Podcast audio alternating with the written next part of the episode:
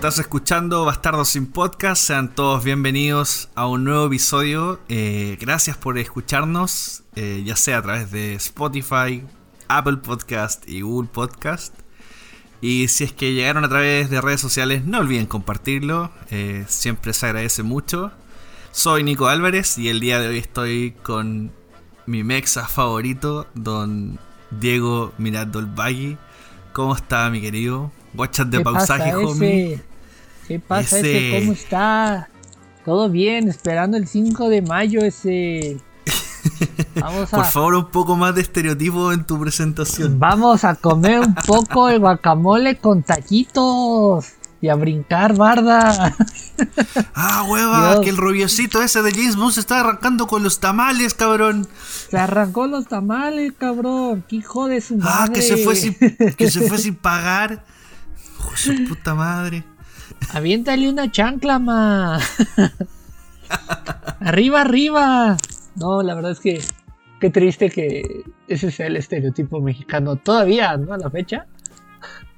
Siendo que el estereotipo mexicano es otro que está peor, es el chale, mijo, al chile. Ya te dije, ¿eh, valedor. Usted es el 24, a mi niño es el 24. ¿Sabes por qué les dicen el 24? ¿Por qué? Porque están tres veces más pendejos que el chavo del 8. Che, tu madre. Mira, al menos, al menos el estereotipo de ustedes tiene un diálogo. El de nosotros es. Ah, y el chileno, ¿cómo habla? No se le entiende. Fin. Ya no, no hay más explicaciones, simplemente no se le entiende. O si no, es como. A ver, mira, mi- nueces. mira mi imitación de chileno. Weón, la weá culiao. la wea culiao. Eh, ese era mi. La verdad, debo. Debo confesar que cuando te conocí, ese era mi miedo. Que me dijeras, eh, la wea, pásame la wea del weón que está sobre la wea. Eh, Sí. No, yo tuve que, yo tuve que hablar más lento en esa visita por esos lares, porque de hecho en un momento me dijeron que hablaba rápido y habían cosas que no se entendían. sí. Así Sí, que bien. espero que este no sea el caso, porque estamos grabando un podcast y sería muy triste que la gente no entienda lo que digo. No, bueno, ya, ya hay práctica. De al menos de ya es este lado demasiado tarde para lamentaciones. Sí, ya es el capítulo, ¿qué? ¿18? S- Creo, no estoy seguro en qué capítulo vamos, pero mire, si usted ya le dio play a esto, no lo pare, siga escuchando, comparta con sus amigos. ¿ah? Yo le prometo que si ahora no hablo bien, en los próximos capítulos voy a hablar mejor. Por, No por sea amor a usted. malo. No sea malo, se lo lleva el chupacabras. Ah, cabrón. ¿A huevos que también tienen ahí eso? Sí, ¿no? Chupacabras es como el monstruo mitológico latinoamericano. Mm. No, aquí hubo una época también que le dieron duro con eso. Yo me acuerdo que. mm, ¿Qué, qué tenía? Unos 11, 12, más o menos. Y en Chile estuvieron todos los medios con publicaciones. Salieron un programa de zoología. De que en ese tiempo era el programa eh, La Ley de la Selva. Que llevaban perros, animales de todo tipo. Y hablaban de esto. Y. Y weón, el host del programa diciendo, le pago de mi propio dinero al que me traiga una foto del chupacabra. Y los weones estaban, no sé, fácilmente una, dos horas hablando de eso con una foto en una gigantografía de como de una ilustración del chupacabras. Y puta, la paranoia pura. Y yo, para más remate, en ese tiempo vi en el campo, en la bella localidad, ya no tan bella, de Doñihue. Y, y ahí también está la paranoia porque habían vecinos que decían que se le habían muerto los pavos de forma misteriosa y así un montón de cosas. Yo creo que era gente que simplemente se robaba los animales o los mataba, qué sé yo. Se le arrancó el perro y era como, no, si fue el chupacabra, en serio, no, sí. Terrible. Aquí fue lo mismo, pero el, el poder mediático del chupacabras aquí en México fue algo que sirvió como una distracción para el mal gobierno y, y la devaluación de la moneda. ¿Qué te digo? Fue como, de, Latinoamérica. fue como de nos estamos devaluando tres ceros. Sí, pero ahí tenemos un problema más importante. Está el chupacabras. Oye, güey, pues yo ni cabras tengo a mí, ¿qué verga me importa el chupacabras? No, weón, terrible. No, aquí también. Me acuerdo en las épocas de partidos cuando estaba el tema de la Copa América y varios otros partidos también. Nos golearon con varias leyes mientras la gente estaba distraída por el fútbol. Venga, ley. Gol por la educación. Cerraremos sí. 20 escuelas. Oh, Latinoamérica, te quiero tanto. Mando, ven y sácame de Latinoamérica. Te pago con buenos créditos. Un, un buen Beskar. Para que le haga una armadura a Baby Yodita. Sí, aquí encontraremos Beskar en algún tianguis de pulga, seguro. Sí, demás. Yo, yo creo que además alguien eh, debe estar angustiado por un jale de coca y debe estar ofreciéndote un- una armadura de Beskar por, por 10 dólares. Y ya. sí, seguro. Aquí en México les decimos los piedrosos, con los que puedes conseguir una Play 4 en 20 dólares. Aquí se les llama los angustiados. Ay, esa es buena. Así les diré a todos mis primos ahora, los angustiados. Sí, no, y se te acercan, hermano, hermano, hermano, hermano. No, te- tengo una tele, una tele, 32 pulgadas. 20 luquitas, 20 luquitas, que son 20 mil pesos, que son como, eh, no sé, 35 dólares más o menos, Ok. aprox. Y como, oh, 20 luquitas, tele de 32 pulgadas, es Smart TV. Ya, y, y puta, aparecen de la nada. O acaban de carterear o robarse unos teléfonos y también, pues. No, 50 luquitas, se lo lleva al tiro. No, olvídate. Eh, un clásico. Un clásico. Claro, ahorita que dijiste, ahorita que dijiste carterear y me llegaron así como los términos que tienen, deberíamos hablar de nueve reinas en algún episodio. Oh, weón, sí. Puta que es buena Nueva Reina y cuánto amo a Darín desde ese día. Yo también ah, creo que es como lo que habíamos platicado de en Puerto Rico es Chayanne, Sí. en Costa Rica es Ricky Martin, en Chile es mm, en Chile era. Felipito Camiroaga. Era Felipito Ah, como claro. Mira, Ahora mira que me- me- llenaste de alegría porque hasta el momento no teníamos a nadie a quien no odiar. Porque antes de que Pedrito Pascal se hiciera conocido, nosotros teníamos un animador que se llama Felipe Gamiroaga, Felipito, besito para el cielo. Eh, y, y nos habíamos quedado sin icono de, de quién no odiar. Y ahora tenemos nuestro propio Tom Hanks no odiable, que es el buen Pedrito Pascal. Claro, Qué claro, maravilla. sí. Ay, me, me llenaste de esperanza. Ah, ¿Sabéis que Y mira, mañana pienso la- que el pan va a ser más crujiente mañana gracias a lo que me acabas de decir? gracias, weón, gracias. Ah, De nada, de nada. Pienso que en Argentina es Ricardo Darín. Sí o sí tiene que ser Darín. sí, tiene que ser hijo de Darín. puta, pero No, que es que Darín. Maradona tenía muchos detractores. Independiente de las mierdas que él quisiera hacer o no, me vale verga, pero eh, tiene muchos detractores. En cambio, Darín, yo nunca he escuchado a alguien que me diga Darín vale verga. Como Sí, mucho es como, ah, no sé, no lo conozco, no me suena. Pero es no me suena porque, porque no ha visto nada. Pero si lo vieran, ah, cambiaría la cosa. ah, grosso Darín, te rebanco. Sí, gran valor. Aquí en México es Guillermo del Toro. Ah, pero es que Totoro San se lo merece totalmente. Totoro es, abrazable. Debe, debe oler a donas, como o a chocolate, o como algún caramelo de cerca. Huele Estoy seguro que debe a oler a torta dulce. de tamal de dulce. ¿Así? En México les llamamos guajolotas. Huele a guajolota de tamal de dulce. Y a tolito champurrado de cajeta. O de mazapán, eso- algo así. Y eso es, pero eso se considera como algo bueno. Riquísimo, sí, es el desayuno de todos los mexicanos. Debería serlo. Ah, Guillermito. También vamos a hablar eventualmente de peliculitas de él, porque se vienen. Se viene, de hecho. Eh, Pinocho, ¿no? Pinocho, sí, que ahí está metido. Y, y le tengo mucha fe a esa Pinocho. Siento que él le va a dar el toque oscuro que se merece Pinocho definitivamente. Oye, aprovechando, lo mismo. aprovechando este espacio a hablar de cositas antes de empezar a, con la pauta como corresponde. Tenemos un par de flash news, cositas. eh, una- esto va a ser como una nueva sección de, de- del podcast. Donde vamos Las a repasar un rápidas bastardas. Las rápidas bastardas. Ya, Tu, tu, tu, tu. eventualmente producción se va a encargar de tener un soundtrack para eso. Por ahora, confórmese con nosotros. Santiago.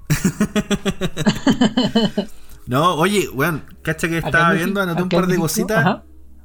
y entre las cositas que encontré, se murió Dustin Diamond. Para quienes no lo cachen, era un personaje muy querido de Salvaba por la Campana. Era Screech. Y bueno, se murió de un cáncer a los 44 años, terrible joven. Pero. bastante joven.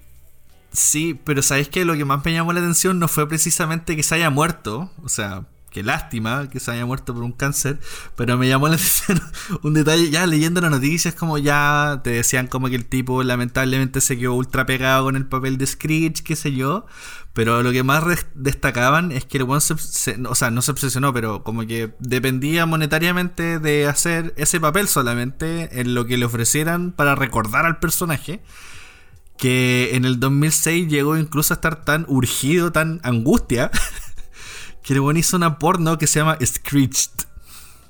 Saved by the Smell. Saved by the Smell. Yo le había puesto en México, en español, Corridos por la Campana. Corridos por la Campana, sí, es un buen título. Yo lo compraría. Lo compraría como, como productor. ah, ya sí, tráigame esa película. sí, claro, claro, sí. Sí, sí, la quiero poner en 20 salas. Sí, sí, sí, no, totalmente. En esos cines de mala muerte del centro, que van puros viejos asquerosos, ahí. Precisamente. Ah, en el centro de Chile también. sí, no, también, también. Ya no quedan tantos, pero hay. Y por lo general todos son de mala muerte. Nada de Dolby Atmos, no. es una bocina vieja. Sí, probablemente un, proyector de una sala de clase ahí tirándote lo que sea que tienen conectado a algún computador probablemente. No hay Dolby Atmos, eh. hay Dolby, Dolby Clinics y este... No, y asientos, asientos probablemente muy pegajosos y de dudosa procedencia, así que yo encarecidamente recomiendo que no vaya. No vayan, si no. Seguro el COVID no ha entrado ahí, pero no vayan. No, no, no, no vaya, no vaya. Ni, ni cagando. No, pero lo, lo, terrible era eso, que el desesperadamente hizo una película como un trisom, que es como él caracterizado de Screech con dos minas. Y después, obviamente, claro, ya a los años después decía que se arrepentía, pero fue la desesperación. Eh, Screech tenía que comer y, y nada, pues ahora igual creo que el compadre era bien caótico mm, y por lo mismo también no lo habían incluido, aparte por su enfermedad, no lo habían incluido como en el reboot que quieren hacer o como el, la secuela de Salvado por la Campana que van a sacar próximamente. Y, mm, y eso también me recordó que existe en YouTube una, una sección de videos que se llaman Zack Morris y Trash. Es, cuéntame que es básicamente en, esta weá hablan de cómo todas las historias de Salvado por la Campana, donde está el, protagonista, que es Zack Morris, hablan de un tipo que es una mierda. Y de hecho, la weá tiene un jingle que es Zack Morris is trash. Y bueno, onda, todo el rato te muestran, por ejemplo, no sé, po, onda, Zack hizo esta cosa, luego engañó a, a, la amiga para ir al baile y no sé qué. Y luego esto, eso mismo te lo enlistan como crímenes, ¿cachai? Drogó a una menor. Eh, se robó un auto, engañó a su amigo, robó plata de tal parte. En, resumen, Zack Morris is trash. Y son puros episodios donde analizan, o sea, puros webshots donde analizan los episodios y te demuestran por qué Zack Morris vale gallapa. Los invito a verlos porque son maravillosos. Búsquelo tal cual. Zack Morris is trash. Zack Morris is trash. Sí, es como lo que pasa, yo creo, cuando empezáis a revisitar series antiguas o contenido antiguo y de pronto te das cuenta que ya no son políticamente correctos y que claramente envejecieron mal. sí. Sí, como un poco va, de la mano de la cultura y la cancelación, pero al menos esto es como divertido, porque hay un trabajo, no es como decir, oye, mira, funemos a este, ¿cachai? Eh, Sí, ya platicamos de eso, ¿no? Está, por un lado, la cultura de la cancelación de, y esto ya no es bien visto. Y por otro lado está la cultura de tu propia cancelación, donde tú dices, ay, cómo me gustaba esta mierda. Chipo. ¿En qué momento me eh, encontraba esto gracioso? Es lo que yo creo que lo conté una vez, pero es lo que me pasó con Rec, la película española de terror. Y claro, yo cuando la vi de chico dije, oye, qué bacán, genial esta película, es, tan realista. y, el año pasado invité a mi polola a verla y pasó que no era tan buena. De hecho, creo que a los 15 minutos la paramos porque fue como, bueno, no. Perdón por haber como... hecho ver esto, weón. De verdad pensé que iba a ser mejor. Mi caso fue Van Helsing con Hugh Jackman y Kate ah, pero... Claro, ya yo la vi cuando era un niño y decía, ah, está increíble, un hombre peleando con vampiros y hombres lobo y Drácula. Y cuando la volví a ver fue de tremenda mierda porque me gustaba esto. no, y, me acuerdo que en el, en el Universal, en el cable, la, la, tiraban a cada rato y yo decía como, ¡oh, qué buena! Aparte el grito de ¡Paul Cuando alguien le grita como desde una torre. Algo. Sí, y era Sí, oh, claro, y el Igor la escena que nunca olvido es la de Igor cayendo por el, por el precipicio en close up. es la escena que jamás se me va a olvidar. No, ah, qué mala. Bueno, bueno, ¿qué más noticias nos traes? ¿Qué más noticias le tenemos? Bueno, salieron las fotos que ya se está grabando la nueva Thor, Love and Thunder. Y alto hype, amigo mío, hoy. Ya claramente Thor volvió a ser mamadísimo. Ya no está gordo.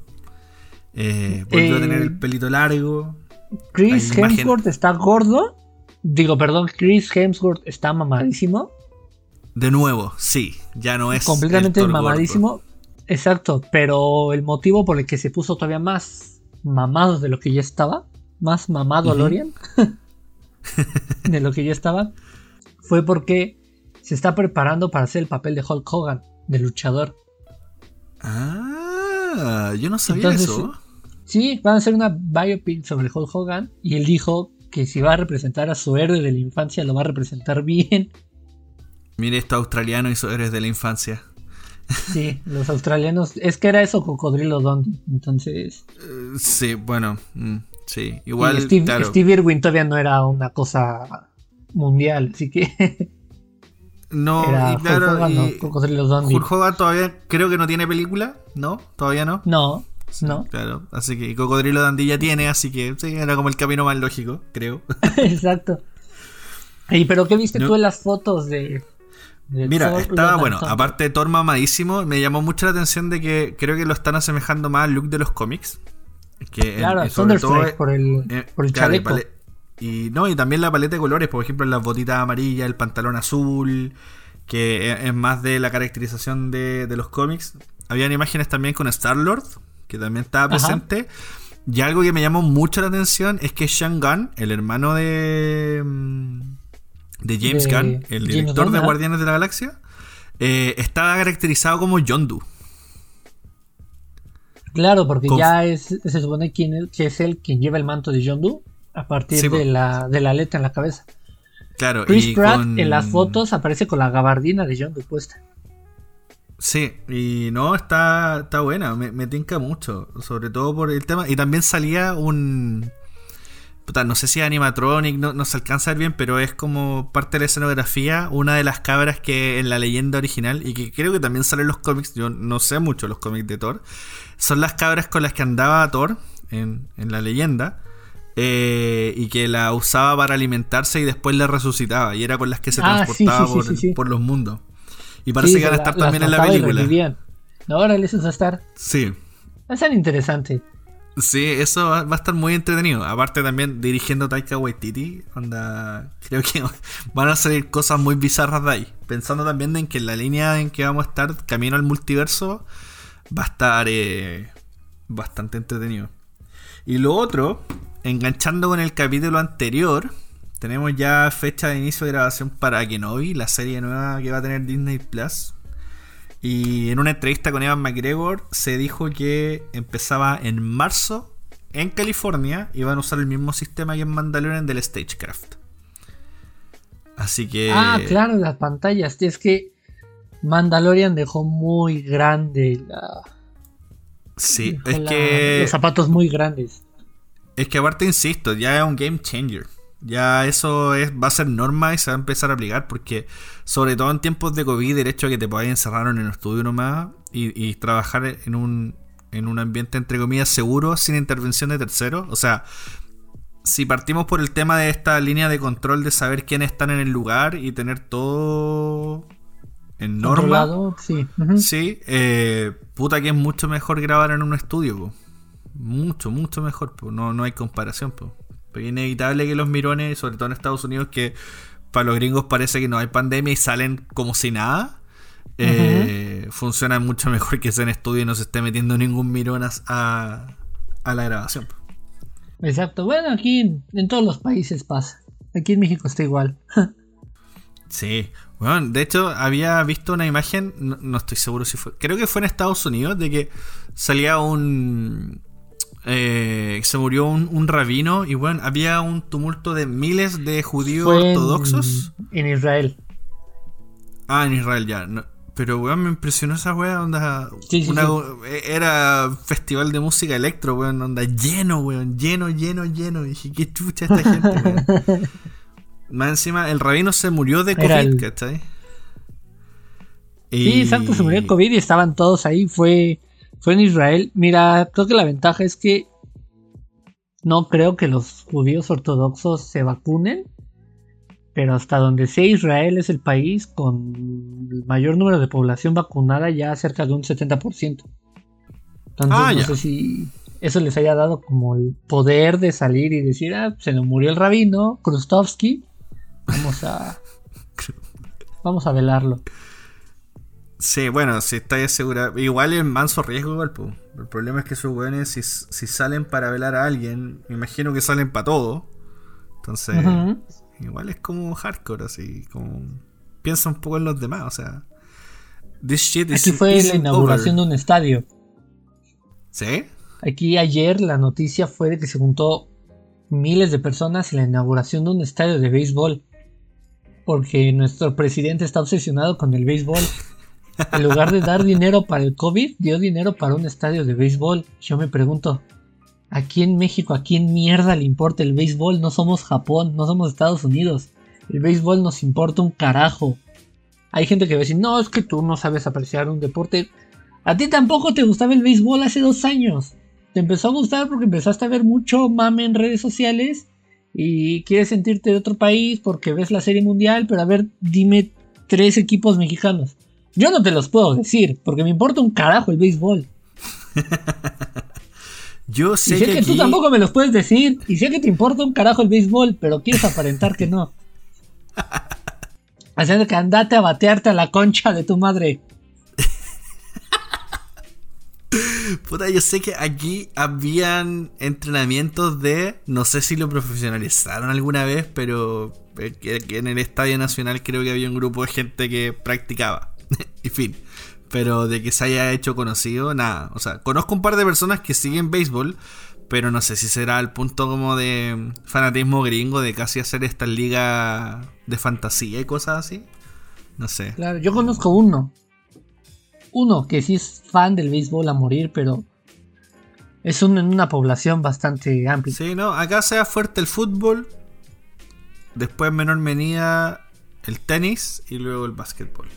Creo que esos son como los tres deportes que en realidad la gente toma en cuenta, entre comillas. Y fin, eso es todo. Pero el fútbol se la lleva por sobre todo. O sea, cuando, cuando la, la, televisión habla de deporte, el enfoque es simplemente. Y bueno, vamos a hablar de deportes. Y hablan de los equipos de fútbol.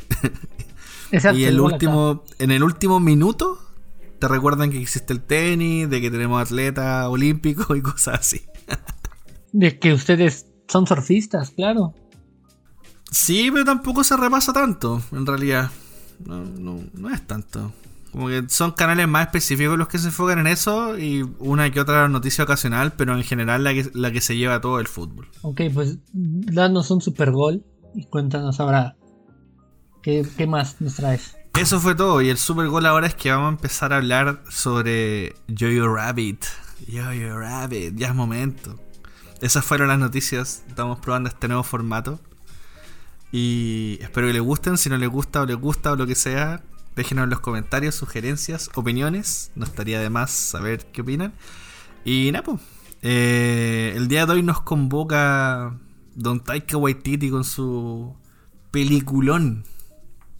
Porque vaya que. Vaya que se sacó algo increíble y se ganó más respeto de lo que ya tenía Don Taika con, conmigo. yo claro, sí, ya. Sí, que yo lo vine a conocer con.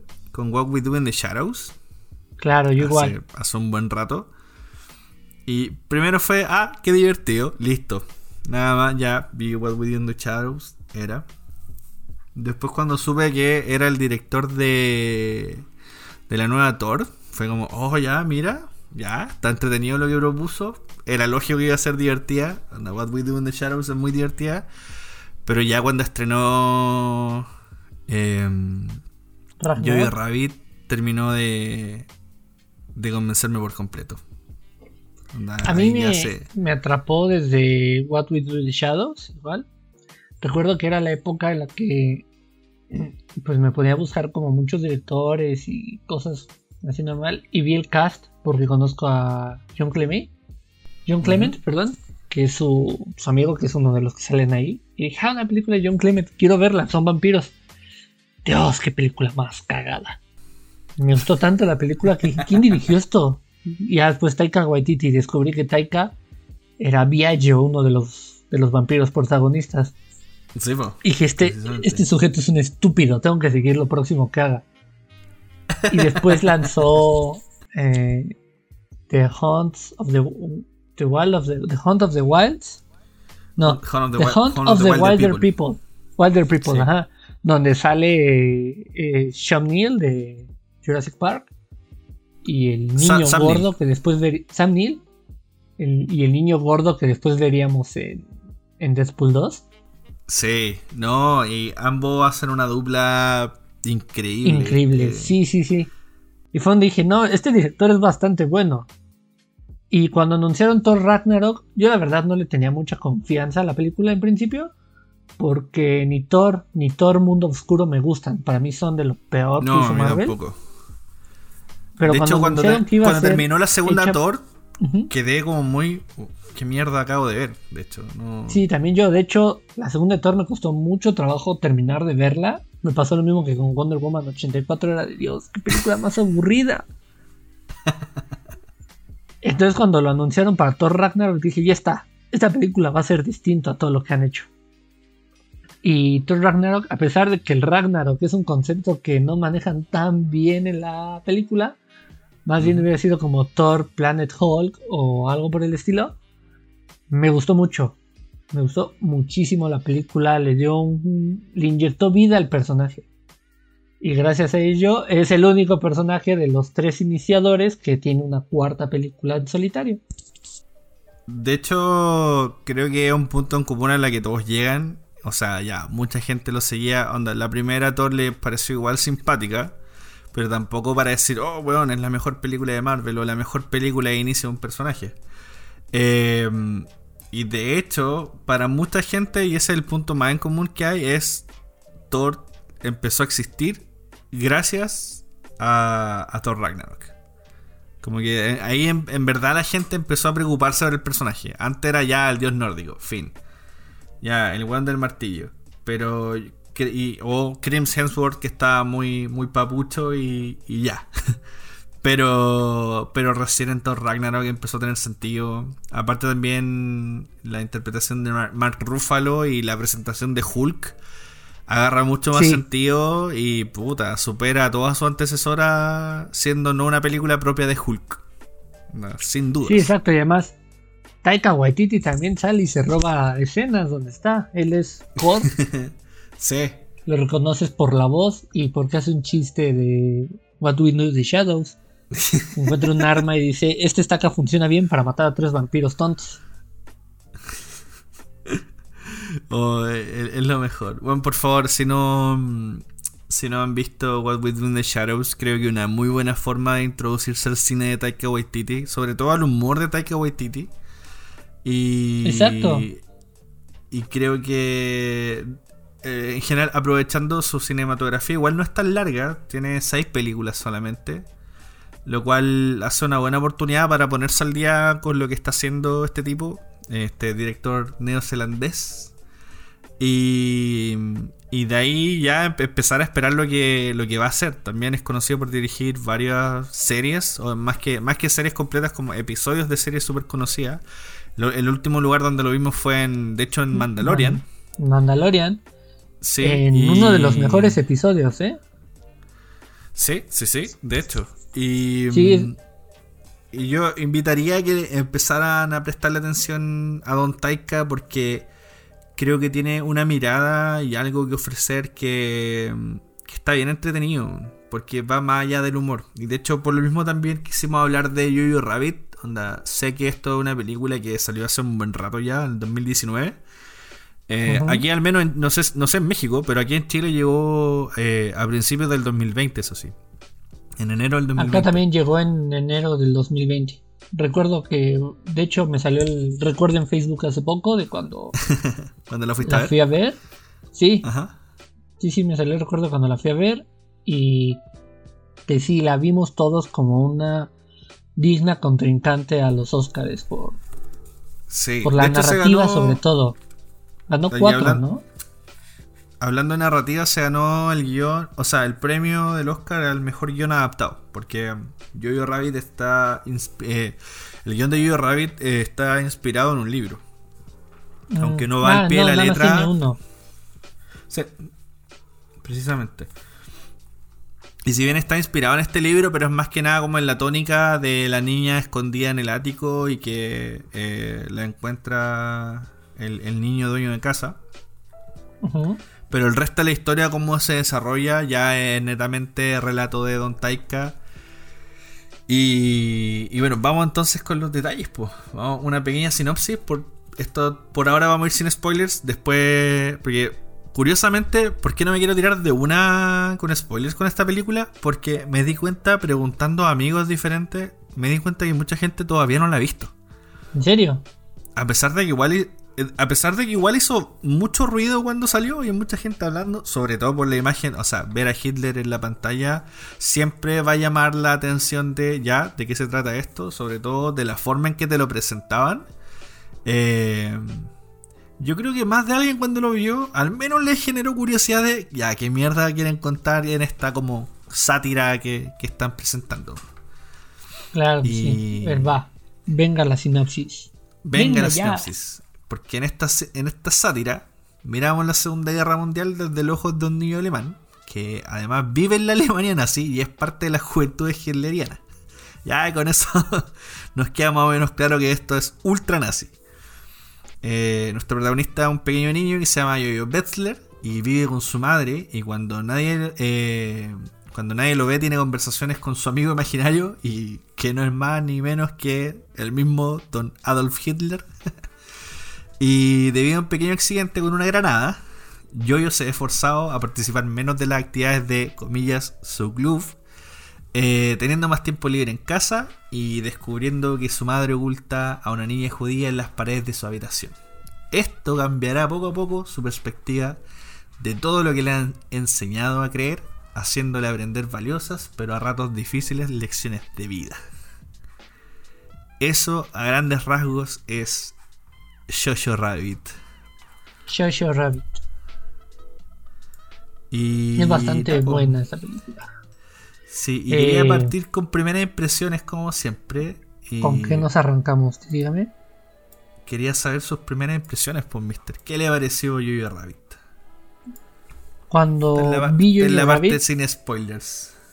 es- esperaba una película graciosa, cómica. Porque obviamente conocía el contexto de lo que es Taika Waititi y porque ya sabía que Taika Waititi, si aparece en la película, aparece porque quiere darte risa. Que aparece disfrazado de Adolf Hitler. Entonces dices, esto es un Adolf Hitler con un acento neozelandés. Tengo que verlo. Vamos a ver qué, qué pasa. Y es. Me referí mucho a la narrativa porque Jojo Rabbit, si lo dividimos en una película de dos horas, la primera hora son risas, sin terminar, ja, ja, ja, ja, ja, ja, ja. De la segunda hora para adelante estás llorando. Sí. Es una montaña rusa de emociones donde toda la segunda parte es una bajada así en picada de un momento a otro, con una de las escenas cuya narrativa visual te rompe el corazón únicamente con un con un paneo, no me acuerdo si es un paneo o sí, fue con un paneo una escena en específico que te cambia toda la perspectiva de la película. Sí, es un jueguito de un seguimiento, un POV, un punto de vista. Exacto. Y ese punto de vista después cambia a un plano medio que alza la cámara y te revela cosas terribles. Exacto. sí, yo estoy súper de acuerdo contigo. Creo que efectivamente eh, esta hora dura una hora 48 y creo que la primera hora eh, es risa, es contexto y el resto de los 48 minutos son una bofetada, incluida con una patada en las gónadas, donde te dejan en el piso llorando y confundido.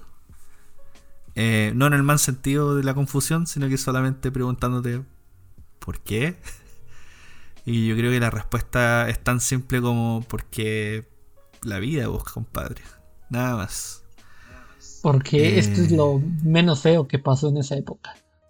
Sí, y de hecho eso, eso es lo bonito porque, mm, o sea, comillas, es lo bonito de esta película porque eh, por mi parte mis primeras impresiones fue... Me, sorprendió primero, bueno, eh, Taika Waititi de nuevo dando vida a un personaje infantil y mostrándote el mundo a través de su perspectiva. Yo, bueno, lo he mencionado antes en otros capítulos, pero yo, a mí me encanta mucho estudiar las guerras mundiales, puntualmente la segunda.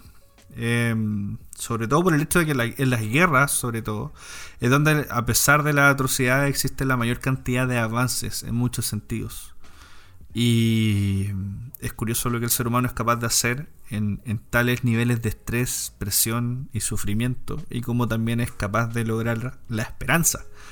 Y creo que es precisamente eso lo que te plantea la película, desde la perspectiva de un niño fanático, nazi, que en realidad no es nazi, simplemente como, como dice uno de los personajes de, la película, eh, tú no eres un nazi, eres un niño que trata de ser parte del club.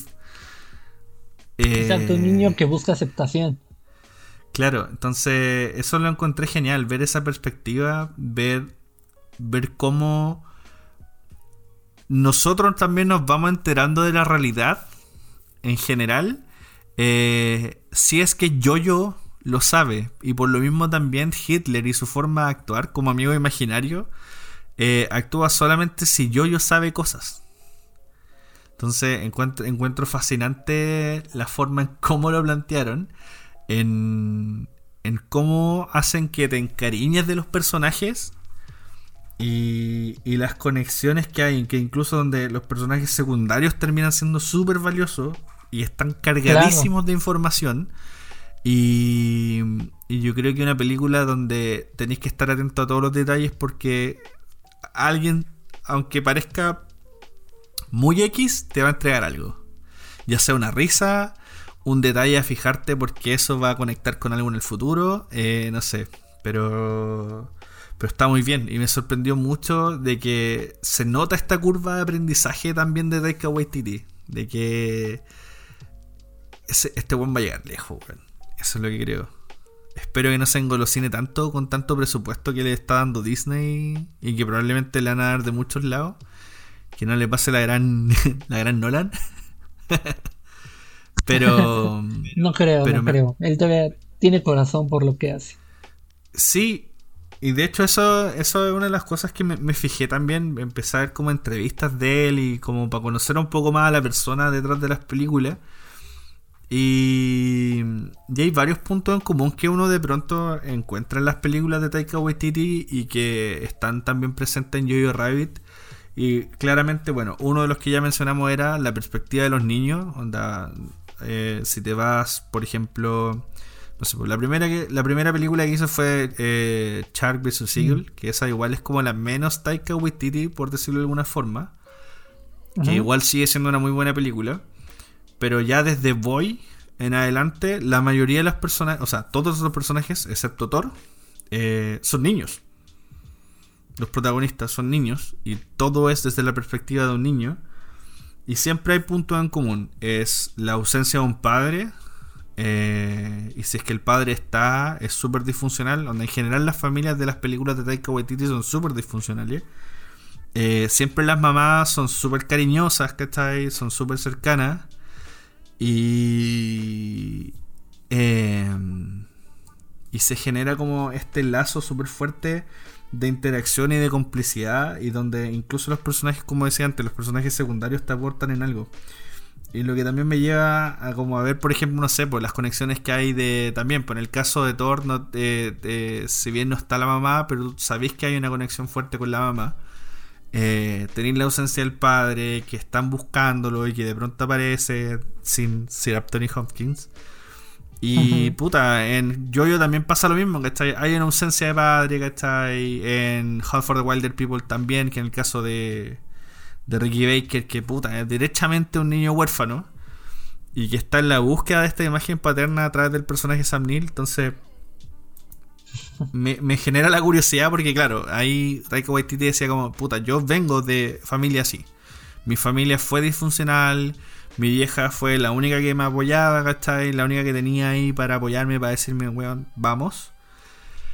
Y, y es brigio que eso haya definido el cine este compadre haya definido la forma de contar historia y donde claramente te demuestra que una persona que vivió cosas trágicas o complicadas, pero de alguna forma es lo que plantea es, mira, yo viví esta forma, pero me di cuenta que a pesar de todo lo crítico y oscuro y dramático que puede ser la vida, siempre tiene que haber risa.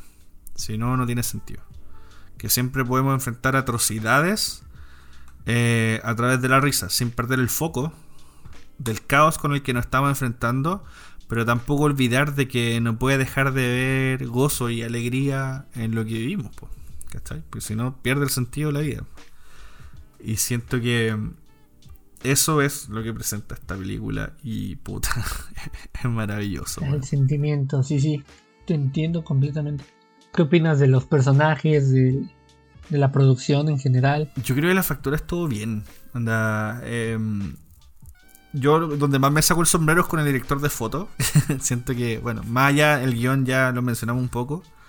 Pero creo que donde más me saco el sombrero es con el director de foto. Porque eh, estuve también viendo un par de cositas y, bueno, onda, gran parte, o sea, si bien hay, hay trabajo de luminaria y todo, como en cualquier grabación en terreno, qué sé yo. Pero me sorprendió que bueno, eso también va de la mano con, con la, el avance de las cámaras y con, la, con las Alexas que grabaron, pero una de las weas que más me sorprendió es que gran parte de la iluminación utilizada en Jojo Rabbit es principalmente luz práctica. Eh, no, no, son focos del todo, o sea, los focos están para apoyar por si acaso en algunos casos, pero en general es luz práctica. De hecho, la escena del, de, la, de cuando están encerradas en la pared con la... Eh, ay, se me olvidó. Elsa el, personaje de Scarlett Johansson, que es la mamá con, Elsa. Eh, Bueno, onda. Eh, tienen como una lamparita de, con benzina al frente. Mientras están conversando encerrada. Y esa es la única luz con la que están trabajando. No hay ni un foco más. Nada. Es solamente esa lámpara. Y bueno, onda ese trabajo lo encontré fascinante. O sea. El hecho también de de jugar con los colores, de jugar harto con saturación, de, presentarme colores vívidos, porque de alguna forma me transmiten como la energía con la que vive un niño, la energía. Y, y, de pronto, si bien tiene algunos, antes de llegar a escenas más crudas del final de la película, hay un par de escenas frías, pero en general la película es constantemente cálida. Y siempre está, es como, es como súper súper acogedora y, la ciudad es muy bonita y, la vestimenta y todo es como que te abraza, ¿cachai? Y sentís esa calidez porque es como una saturación muy rica. Y a medida que va llegando al final, el color de alguna forma se atenúa un poco, el contraste ya no es tan fuerte y... Y puta, creo que creo de alguna forma funciona como un paralelo a, a tenerte arriba, como en este tono de humor, ¿cachai? Pero sin dejar de lado la cinematografía, que era uno de los puntos que más le destacaban al director de fotos, de que era que siempre se relacionan las comedias con eh, con factura media pobre, ¿cachai? Tal vez no tan desarrollada, pero en este caso no es solamente una comedia, sino que también es un drama. Y, y se nota el contraste de pasar de algo muy brillante a algo más opaco, más, más frío, que, que va de la mano con las emociones de los personajes. Claro, por ejemplo, las escenas donde, donde aparece Hitler siempre son muy, muy cálidas y es, muy cierto lo que dice lo de los ojos prácticos. Tengo el ejemplo claro de la escena donde George empieza a darse cuenta que que es muy irreal su afición por, por Hitler. Y entra y lo ve en la cocina comiéndose la cabeza de un unicornio. de hecho, esa es como una, una de las últimas apariciones amigables de Hitler, pues. Sí. Exacto, y ahí la iluminación súper cálida, pero también como dices, los elementos de iluminación son recursos, digamos, menores a lo que, a lo que podría haber, ¿no? De y hecho, te habla muy bien de la narrativa. Claro, porque de hecho ahí la mayoría eran como, no sé, pues dos focos arriba, ¿cachai? Eh, y, el y el resto era toda la iluminación práctica que tenían en la habitación, que eran los candelabros, las velitas, eh, la lamparita arriba de la mesa. Y en general era solamente eso. Entonces, igual es. Puta, es para sacarse el sombrero lograr ese tipo de iluminación. Aparte, bueno, el, el, hecho de que tengáis cada vez mejores cámaras más sensibles te ayuda a que cada vez utilices menos iluminación eh, en sobremanera y ayuda a que el trabajo sea más creíble, más natural de alguna forma. La óptica también apaña mucho en eso. Entonces, eh, creo que sí, si se trata de poder buscar trabajos donde se trabaja bien el complemento entre ambas cosas, esto es un muy buen ejemplo para hacerlo en trabajos actuales, donde tenía harto trabajo en interior, de noche sobre todo, eh, tenía harto trabajo en exterior, en espacios muy abiertos, donde tenéis. No, no, son estudios necesariamente, tenéis constantes cambios de luz.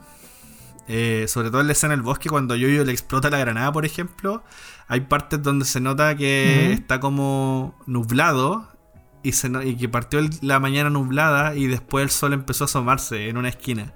Y se nota en las hojas de los árboles, por ejemplo, ¿cachai? Cuando no debería haber pasado, pero también explica el director de foto como, bueno, anda... Eh, eso como que ayudaba y no ayudaba, ¿cachai? Porque estáis trabajando así como con la nada de luz eh, artificial, pues. Entonces dependís completamente de las condiciones normales del lugar, pues. Entonces, bueno, anda... Que lo hayan logrado de esa manera yo lo encontré genial. Pero... Mm, basta de hablar de, tecnicismos. Yo lo que encontré muy, muy llamativo y muy genial, debo mencionarlo, fue el vestuario. El vestuario que también estuvo nominado al Oscar y fue realizado por una compatriota mía, por una mexicana. ¿Ah, sí? Rubeo se llama la, diseñadora. Fue quien se encargó de que el vestuario estuviese ad hoc a la época, pero también lo volvió muy colorido. Mm, y me resalta mucho la escena final donde el grandioso Sam Rockwell, que para mí es el mejor personaje de toda la película. Ah, sí. El Capitán Klesendor se llamaba. De hecho, desde acá ya vamos con spoilers nomás porque es necesario ya. Que ya, spoilers. Spoilers. ¡Corra! ¡Corra si no la ¡Corre! a verla. Pausela aquí y continúe después. Vamos con spoilers. Si no, ¿cómo, hacer, ¿cómo hacer spoiler? No? Con confianza. Cómaselo todo. Don Sam, Sam Rockwell. ¿Qué le pareció? Maravilloso. Para mí fue el mejor personaje en toda la película. Por mucho. De lejos, el mejor personaje. El Capitán Klesendor. Es que no recuerdo bien el nombre. Cle, Cle, Cle, aquí lo tengo. Capitán Klesendorf. sí. Sí, Capitán Klesendorf y su acompañante Finkel, Finkel. Con Finkel, que si no lo conocen a Finkel, es el sujeto que inició todo John Wick. Sí, porque es el sujeto que mata al perro y roba el carro. El, último eunuco de Game of Thrones. Eh, ah, claro, el de, la salchicha. Sí, pero se me olvidó el nombre del, personaje que interpreta. Bueno, el, el actor se llama Alfie Allen. Y ah, Theon Greyjoy. Muchas gracias, IMDB. El que hace Theon Greyjoy y que lamentablemente le cortan sus cositas. Siempre hace papel inoportuno a este weón. no le va muy bien. no le va muy bien, pero aquí se vuelven personajes. No, aquí está tremendo. Eh, Sí, no, aquí su relación secreta es como, pues no es tan secreta, pero es muy graciosa como ocurre.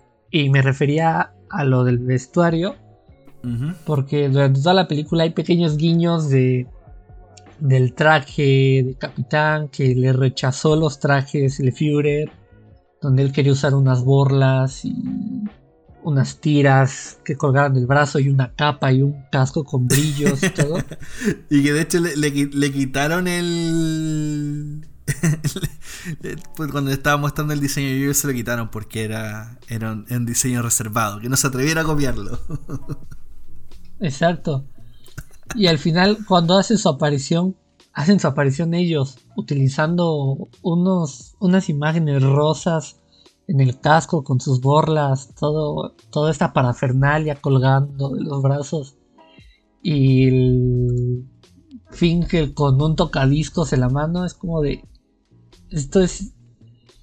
Eso es increíble. Y cuando se acerca y le dice a Yoyo, vete a casa, Yoyo, te roba el corazón. Oh, weón, esa parte a mí me destruyó por completo. Porque aparte sentí que. da su vida por Yoyo. Sí. Primero, podríamos de hecho aprovechar esta, esta instancia como para ir desglosando un poco los personajes, porque siento que cada uno se merece su, espacio en esta conversación, porque eh, partiendo por este compadre, eh, qué bueno que lo mencionáis, porque él en toda su participación en la película, partiendo porque es un soldado que está eh, ya en la última, anda compadre que ya quedó incapacitado, lo sacaron del lugar donde estaba, de las juventudes. Claro, y lo pusieron ahí ya como ya, entrena a estos weones y, fin. Y pasa que el tipo igual se nota que ya está como de alguna forma desahuciado de la vida, pasa chupando, onda está muy desasiado, muy desordenado, no le importa nada. Pero de alguna forma tú notas que él sabe que esta guerra ya se perdió notáis que él no está tan de acuerdo con lo que está pasando. Y que sigue la MEN nomás porque de alguna forma entiende que es eso o, o que te consideran un desertor y que te maten, derechamente. No, no había miramiento en esta web. Entonces, igual encuentro la raja que cada una de sus participaciones tú siempre lo veis como poniendo en duda cosas, ¿cachai? Aparte de, esta relación oculta que tiene con el personaje de Alfie Allen, que la encontré maravillosa. eh, los nazis de closet, eh, lo encontré muy bacán. Pero, por ejemplo, no sé, el detalle de la quema del libro y el weón mirando con recelo cuando quemaba los libros es un detalle súper clave. Eh, el hecho también, por ejemplo, de que cada vez que yo, yo se le acercaba para preguntarle sobre los judíos, su aspecto y cómo saber reconocer a uno, qué hacer si pillaba a uno. Y bueno, como, bueno, de nuevo está de hecho, es más, él le decía, de nuevo está hablando de esas personas, ¿cachai? Onda, en ningún momento, a diferencia de la aparición, por ejemplo, del personaje Steven Merchant cuando entran los de la Gestapo a la casa y no hablan de personas. La mejor escena en toda la película. Sí, la Hitler. Hitler. Hitler. Hitler. Y, y en general esa es como un poco la apreciación, pues que cuando hablan de, los judíos siempre se hablan como de estos estereotipos, ya que partimos el capítulo hablando de estereotipos, pero aquí ya es una... Eh, es un desprecio claro y, y no, no se habla de personas. En cambio, eh, este personaje, el de Sam Rockwell, es el único que habla de, oye, para de, para de obsesionarte con estas personas, como, ¿qué te pasa? Córtala. Y, y su intervención también con el tema de la bici, ¿cachai? El hecho de salvarle la vida a Elsa cuando, cuando quieren pedirle los papeles y descubrir si era o no la hermana de Yoyo. Ya hasta el final, cuando le, quita la chaqueta y lo, saca de ahí para que no lo maten. Eh, bueno, onda es un personaje clave en terminar de entregarle el mensaje a Yoyo de alguna forma. Él y, él y la mamá de Yoyo. Claro, se cumple ese propósito como de la figura paterna, por así decirlo, de Yoyo. Pero eh, muy indirectamente él tiene sus propios problemas y como tú lo dices, él es alguien que ya sabe que, que es una guerra perdida, que todo está acabado, que la decisión que él tome eh, al final de cuentas no va a terminar bien. Entonces decide decide terminar con todo de una manera bastante heroica dentro de la sí, es como es como su, su trabajo de redención y de hecho es lo genial porque precisamente y que esto lo vamos a ver relacionado con todos los personajes que es la perspectiva, como está mirado desde la perspectiva de un niño, no es literal todo esto que estamos comentando, pero uno lo mira en detalles, pues, porque claramente uno ya es más adulto y, aprendí a ver, va a sonar como súper eh, trágico, pero uno aprende a ver la decepción en la cara de la gente. Uno aprende a ver el desahucio, uno aprende a ver ciertas cosas que cuando es niño, probablemente si te topáis con alguien así, solamente que mirar una figura de autoridad. Solamente voy a mirar a, ah, ya, él es el capitán con el que me mandaron estar. En el caso de Yoyo. Entonces, eh, de la forma en que eh, subliminalmente, entre comillas, te entregan esa información, eh, puta, es súper útil para saber más o menos para dónde va la cosa. Y de ahí, de hecho, también pasamos. Bueno, en, el caso del personaje de Alfie Allen, no es mucho lo que hay que decir. En verdad, es como el sidekick nomás, no, no, no aporta mucho. Pero del personaje de. De Rockwell quería basar al personaje de Scarlett Johansson porque está increíble, weón. ¿Qué te pareció a ti? La mamá de Jojo, pues sí es un personaje. La verdad es que yo no banco mucho a Scarlett Johansson. No es una de mis actrices favoritas, pero sin duda sí es de mis papeles favoritos que ha hecho. Me gusta mucho todo, toda la enseñanza que ella le da a Jojo de manera indirecta desde el momento en que está ocultando a la chica dentro de él a Elsa, perdón, dentro de la casa, todo lo que la mamá hacía con los con los grupos de propaganda antinazi y la verdad es que todos esos guiños que nos daban de sus zapatos creo que nos entregaron el momento más emotivo y toda la película. Yo de alguna forma creo que sabía que iba a pasar eso. Pero me, pegó el, el clic en... Claro, todos sabíamos que iba a pasar, pero fue la forma, como se había dicho, fue la forma en la que lo presentó. Porque todos estábamos viendo a Yoyo caminar y jaja, jijiji. Y de pronto volteas y ves los zapatos y dices, por eso había tanta insistencia en los malditos zapatos. No era un fetiche tarantinesco de mostrar los pies de alguien, no. Exacto, no era como de, ay, ay, este tipo está obsesionado con los pies, no, fue porque fue un carajo, te los tenían que mostrar para que nadie, nadie tenía la excusa de decir, no entendí quién es. No, claro, y de hecho es genial porque primero parte con la introducción de los pies de la gente. Primero te muestran a los arcados de lejos y después te muestran solamente los pies. Después empiezan a dar la insistencia con los zapatos de la mamá y la presencia de los zapatos de la mamá y el baile y de vez en cuando tiran esos zapatitos por aquí y por allá. Y después que esos zapatitos aparezcan colgando en un contraste desgarrador de de alguna forma vivir tu vida tranquilo. En ese momento de alguna forma yo yo se había amistado con Elsa, empezó a dejar de lado un poco su fanatismo nazi y a, mirar más a las personas más que una ideología que le habían impuesto. Y. Y puta, y de pronto ese contraste de perseguir una mariposita a encontrar a tu mamá muerta, weón, eh... Bueno, yo, yo creo que todos los que estábamos en esa sala en ese momento, yo creo que nadie o, mira, no sé si todos lloraron, pero sé que todos teníamos un nudo en la garganta. Se en silencio. Sí, totalmente. Y, en ese momento miré a la Alia que estaba a mi lado en ese momento y le dije, bueno, de alguna forma, desde la escena cuando toman las bicis y, yo, yo se va primero en la bici, que fue creo el último momento donde te muestra los zapatos, eh, antes de la escena de, la, de la, colgada, eh, por mi no, no, no, pensé así como, oye, le van a ahorcar. Pero pensé, oye, ¿sabes qué? Como que siento que me, están haciendo encariñar demasiado a esta señora y, no va a durar. No va a durar, algo le va a pasar, sobre todo cuando ya sabemos que, que de alguna forma era un doble agente o trabajaba para la resistencia de una u otra manera. Eh, puta weón. Estoy caguleado, weón. ¿Cómo me hizo esto? Ah, fue triste, vimos a Scarlett Johansson morir en dos veces en menos de un año. Sí, ¿no? Y. Y como decías tú, claro, es uno de sus mejores papeles. Y, para más remate fue un muy buen año para ella, que también sacó Marriage Story, que sí, Marriage Story también. Y increíble, puta, que a pesar de que suele tomar papeles de mierda en general. en general. Eh, Lucy. Uf. Lucy. puta, hay harto para enumerar. Eh, esta película. Ghost in the Shell. Esa misma, Ghost in the Shell. sin miedo, oiga, sin miedo. Ghost in the Shell es una mierda. Listo. Ahí está fuerte el polvo ahí está, fuerte y claro. Vamos.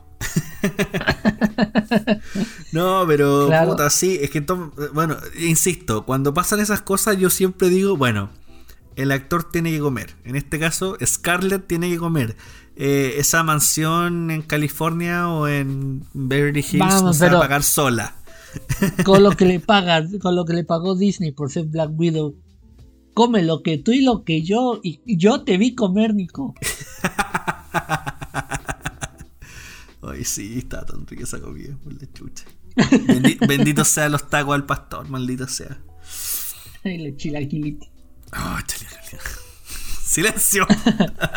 Silencio ya. No, pero. Hablemos de.